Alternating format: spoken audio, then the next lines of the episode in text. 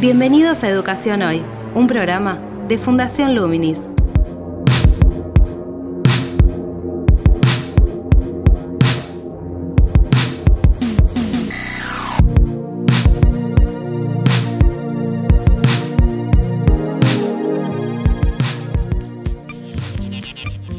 Hola, ¿qué tal? Soy Gabriel Latorre y estoy dando comienzo a Educación Hoy, el podcast que realizamos desde Fundación Luminis abordando diferentes temáticas de educación en Argentina y en el mundo.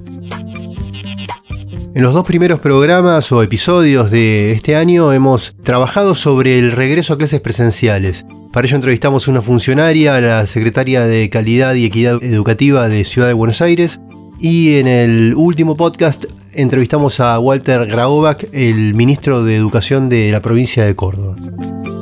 Con ambos indagamos sobre las referencias en relación a cómo piensan este regreso a clases presenciales y un poco también la idea del encuentro de hoy es poder tener una referencia externa, alguien que piensa el sistema educativo sin tener una función específica. Si bien él está presidiendo el Consejo de Calidad Educativa que organiza el Ministerio de Educación de la Nación. Justamente ese consejo se enfoca en generar recomendaciones para mejorar el sistema educativo de la nación.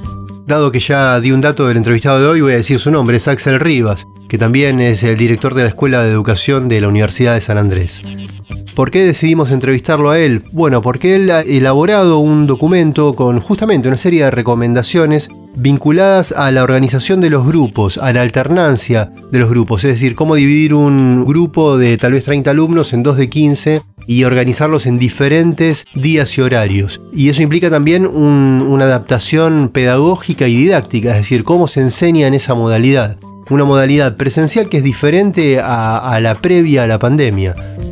En ese sentido, preguntamos un poco cómo se definen los contenidos para las diferentes modalidades, eh, la presencial y la virtual, cómo se combinan, cómo se organizan los tiempos, tanto para los, trabajos de los alumnos como para el docente, para que no tenga una carga mayor de, eh, de tiempo extra de trabajo, cómo se adaptan en los diferentes niveles, cómo se combina esa propuesta con la unificación del ciclo lectivo 2020-2021, cómo puede incidir positivamente en evitar un desgranamiento que se ha acentuado en este último año, y cómo puede sentar un precedente y una referencia también para la formación docente, para abordar las prácticas docentes en ese contexto.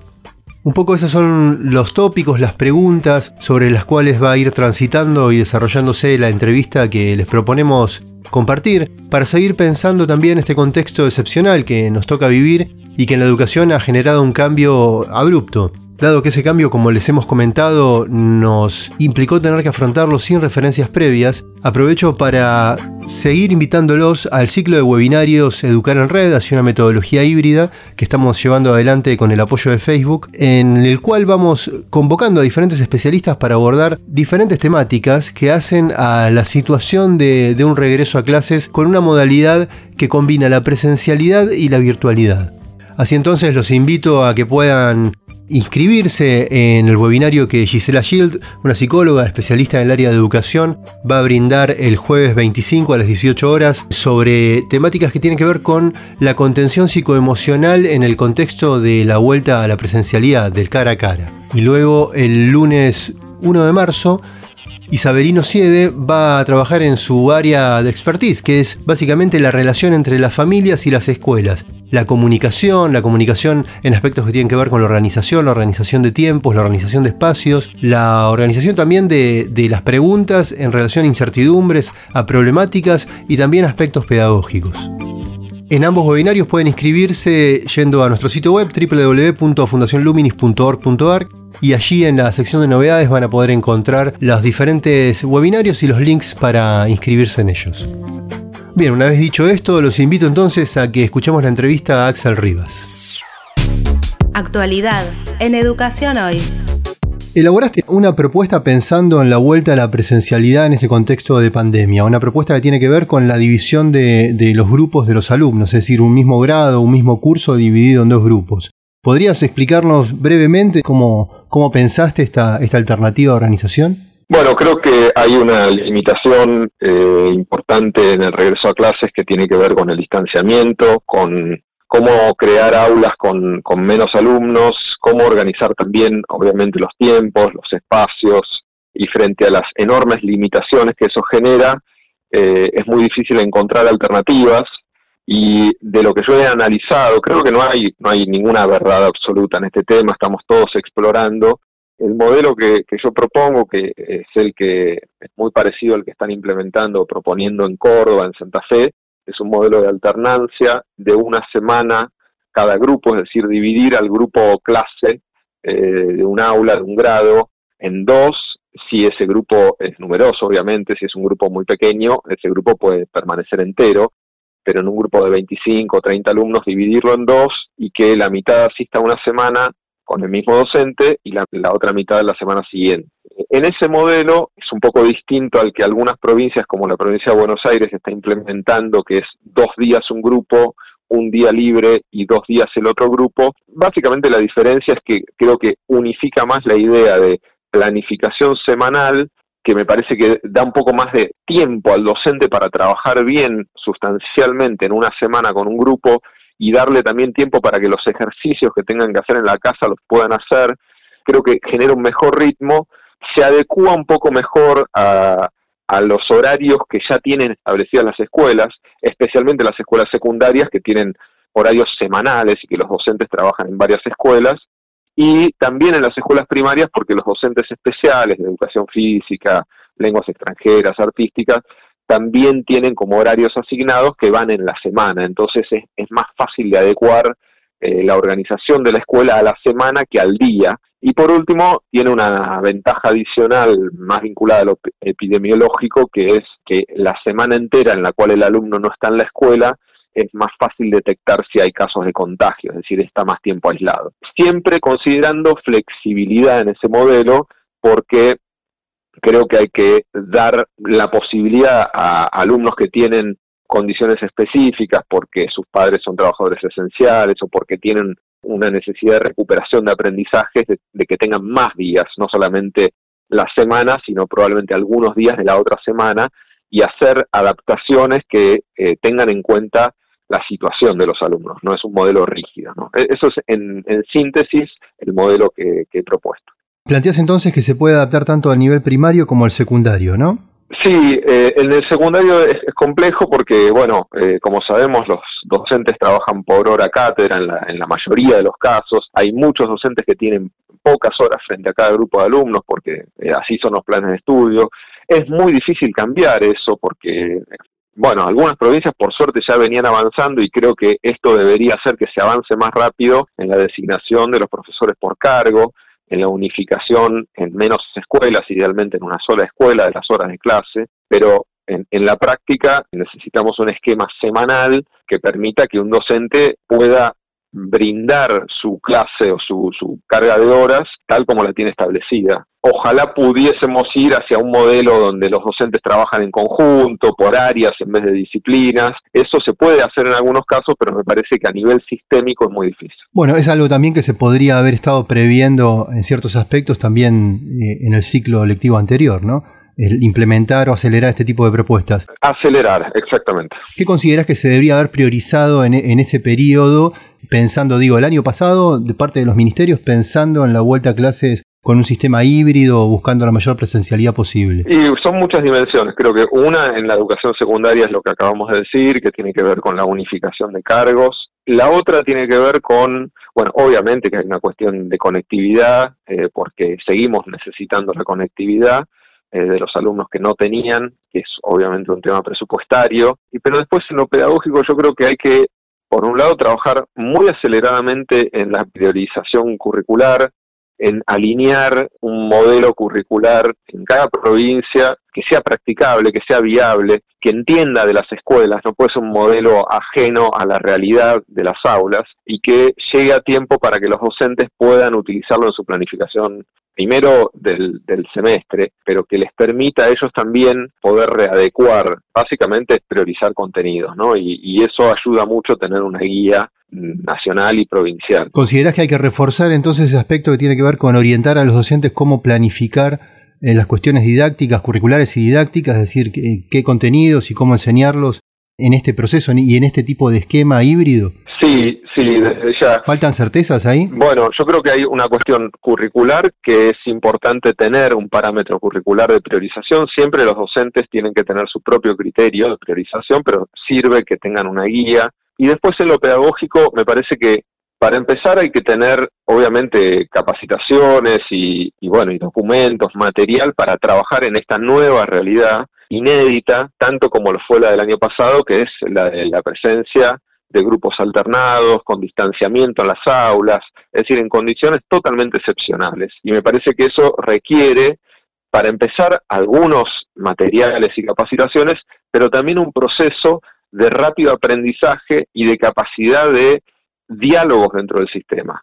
Eh, obviamente que los docentes están desbordados y van a estar desbordados, pero que tengan la posibilidad en pequeños grupos, en algunos casos los directivos, de documentar, aunque sea oralmente, sus experiencias para que haya un aprendizaje de pares, porque estamos aprendiendo sobre la marcha, es decir, estamos cambiando las ruedas del auto mientras vamos a toda velocidad y hay mucho que se va a aprender en el primer mes, por ejemplo, y hay que ir tomando esos aprendizajes, pero no se los puede dejar solos a los docentes. Me preocupa mucho que se hable demasiado de la cuestión sanitaria, de los protocolos, que obviamente son importantes, pero que se hable tan poco de lo pedagógico, de lo didáctico y de lo curricular. Y en ese sentido, viste, se ha hablado de la unificación del ciclo lectivo 2020-2021.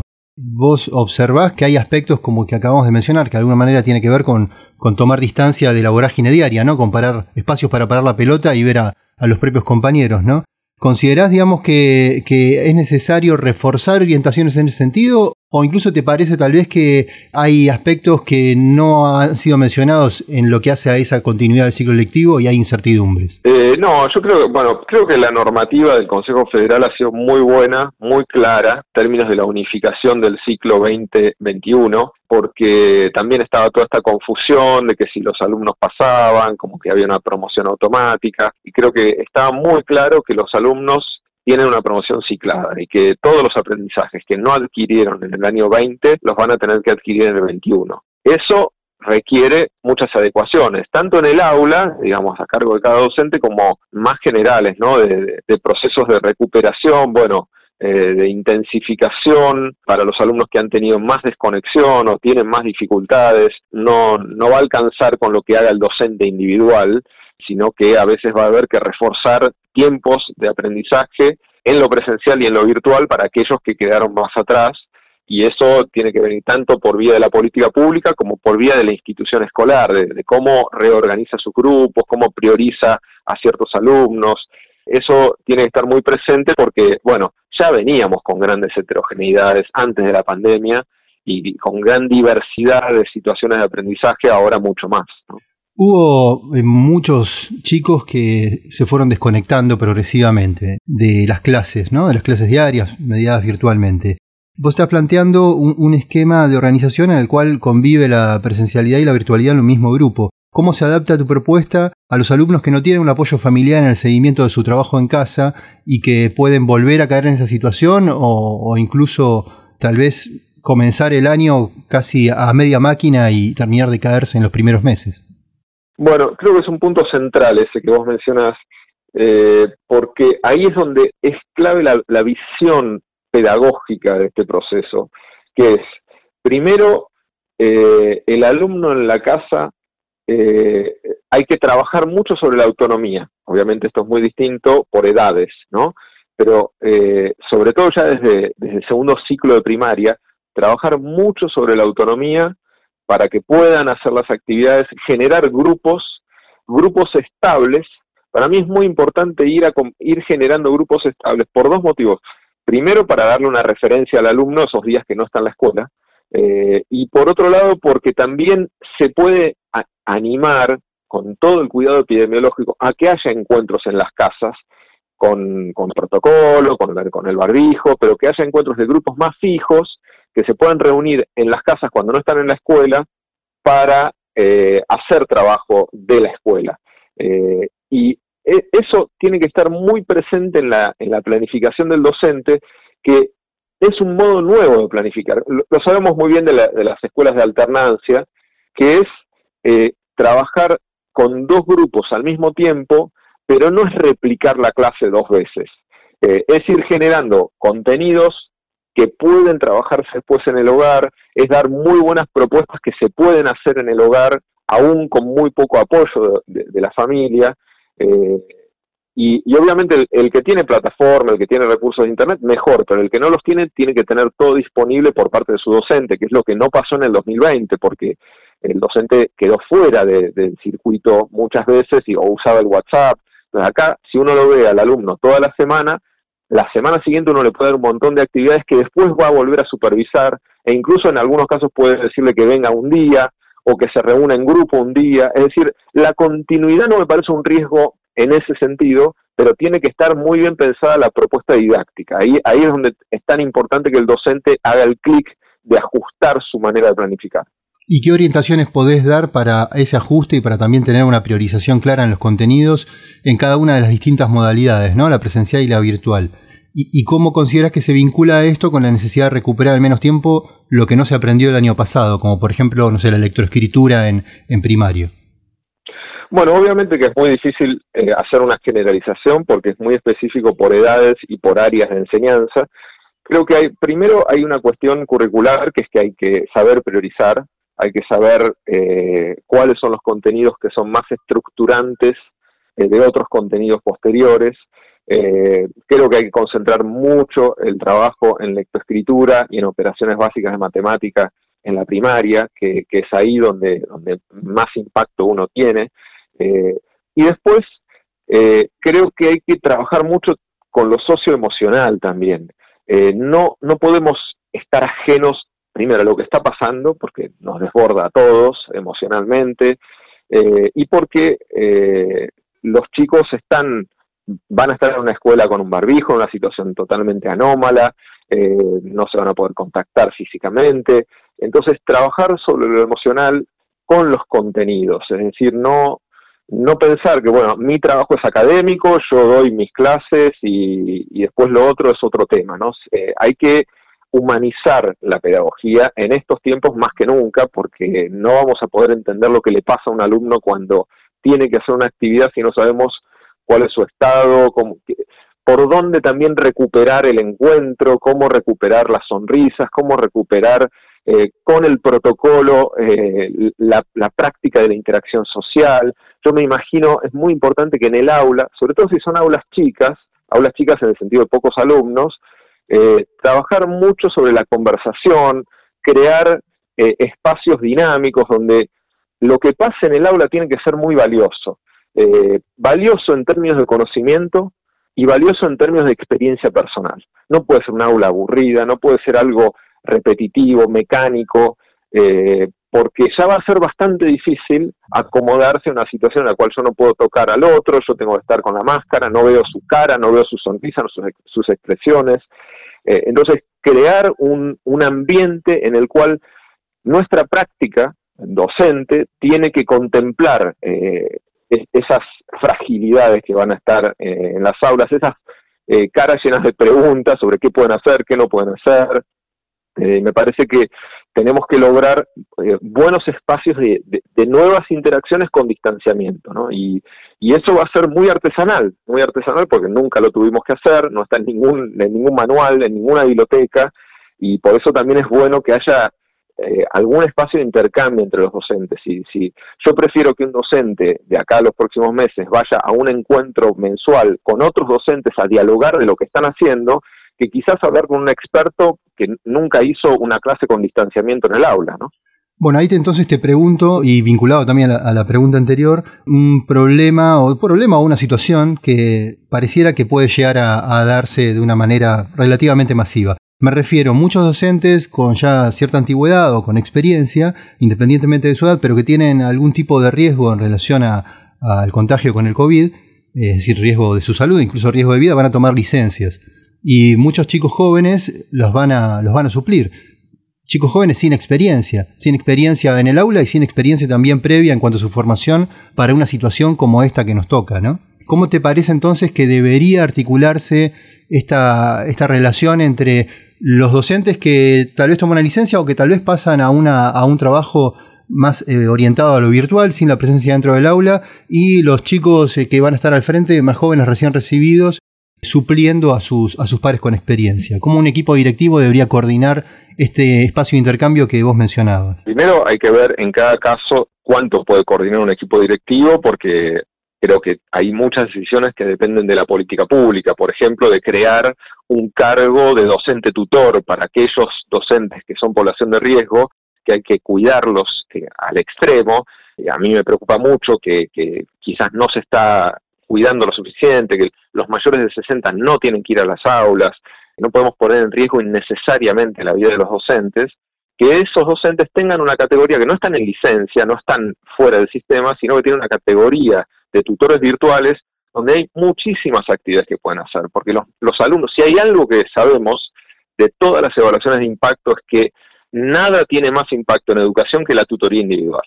Entonces, poder tener docentes disponibles para conversar algunos minutos por día con distintos alumnos, aunque sea por WhatsApp, si es por una plataforma mejor, puede ser un gran caudal de mejoramiento de la situación de esos alumnos. Yo hablaba antes de cómo recuperar a los alumnos que perdieron aprendizaje, que no estuvieron conectados. Bueno, ahí tenemos una gran eh, potencia eh, latente que es la tutoría individual. Obviamente que eso al sistema educativo le va a costar más recursos porque va a tener que nombrar los docentes a cambio, pero tienen que ser bien aprovechados esos recursos. Y, me parece que el diseño de la política tiene que involucrar a esos docentes como actores centrales, a los docentes tutores, que son los docentes de población en riesgo. Y después, obviamente, con los docentes nuevos que se incorporen, hay que generar espacios de diálogo, de reflexión entre pares. Lo que decía antes, ¿no? Vamos a aprender mucho entre nosotros en las escuelas. Entonces, poder tener un espacio de intercambio, un pequeño foro interno de la escuela para, para, bueno, lo que nos fue pasando el año pasado, ¿no? Pasarnos tips, lo hicimos entre todos, ¿no? Cosas que no funcionan en lo virtual, qué plataforma usás, bueno, lo mismo en el aula, ¿no? Cómo usas los grupos, cómo les decís que no se toquen, cómo les decís que usen el material, bueno, todas esas cosas las vamos a aprender entre pares. ¿Y te parece que a nivel institucional, digo, de los ministerios se contempló esta, esta posibilidad de la cual estamos hablando del cargo para docentes que tienen algún riesgo, que trabajan en la virtualidad, la articulación con los docentes jóvenes que pueden llegar a suplirlos, el espacio institucional de intercambio. ¿Vos ves como, como una regularidad en algún aspecto en cuanto a omitir esta situación o, prestarle atención por parte de los ministerios en general, digo, en base a la información que tenga? No tengo tanta información como para contestar esa pregunta. Me da la impresión que se está trabajando como muy, en, muy sobre la marcha en, la reapertura de las clases, pero no sé si, si se está yendo más a estas cuestiones. ¿no? También me preocupa una cuestión que tenemos que estar muy preparados, que quizás eh, estamos como muy centrados en el inicio de las clases y eh, qué pasa cuando las, las clases se interrumpen. Tenemos que estar muy preparados para eso porque todos los países que empezaron las clases, algunos ya hace 6, 7 meses en Europa, vivieron un montón de interrupciones por por aula, por, por grupo, la burbuja, ¿no? Entonces hay un contagio en la burbuja, ese grupo no vuelve a clase durante una semana o 14 días, lo que digan las autoridades, todo eso va a pasar constantemente, porque le ha pasado a todos los países, hoy veía las, las estadísticas de Cataluña, que tiene un, un tablero de control excelente, que muestra diariamente cuántos alumnos, cuántos grupos y cuántos alumnos no están yendo a clase, y son un montón, eran 4% del sistema educativo, y, y también hay que estar preparados primero psicológicamente para eso, para que todo el mundo sepa que eso puede pasar, y después para que pedagógicamente el sistema siga funcionando con ese grupo burbuja en la virtualidad. Es decir, van a pasar muchas cosas que tenemos que prever. ¿Cómo ves el trabajo con los equipos psicopedagógicos justamente eh, para operar sobre estas condiciones que venimos charlando? Y me parece central. Yo creo que, bueno, a mí me parece que el año pasado se, se cerró demasiado la escuela.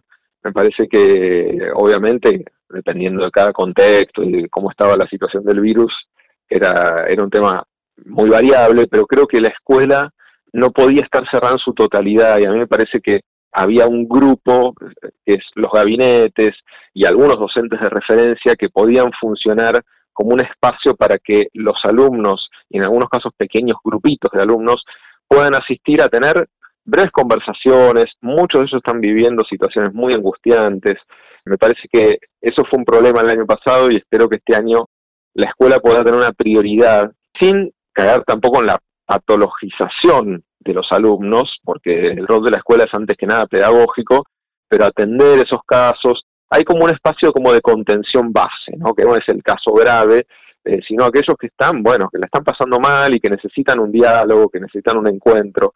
Toda esa parte me parece que tiene que ser central en el sistema educativo, más importante que antes de la pandemia. ¿eh? Esto es lo que hay que, de alguna manera, las adaptaciones que hay que hacer frente a esta situación. Estamos hablando entonces de crear condiciones de un espacio continente como base para las condiciones de enseñanza-aprendizaje, que tienen que ver con, con lo vincular también, ¿no?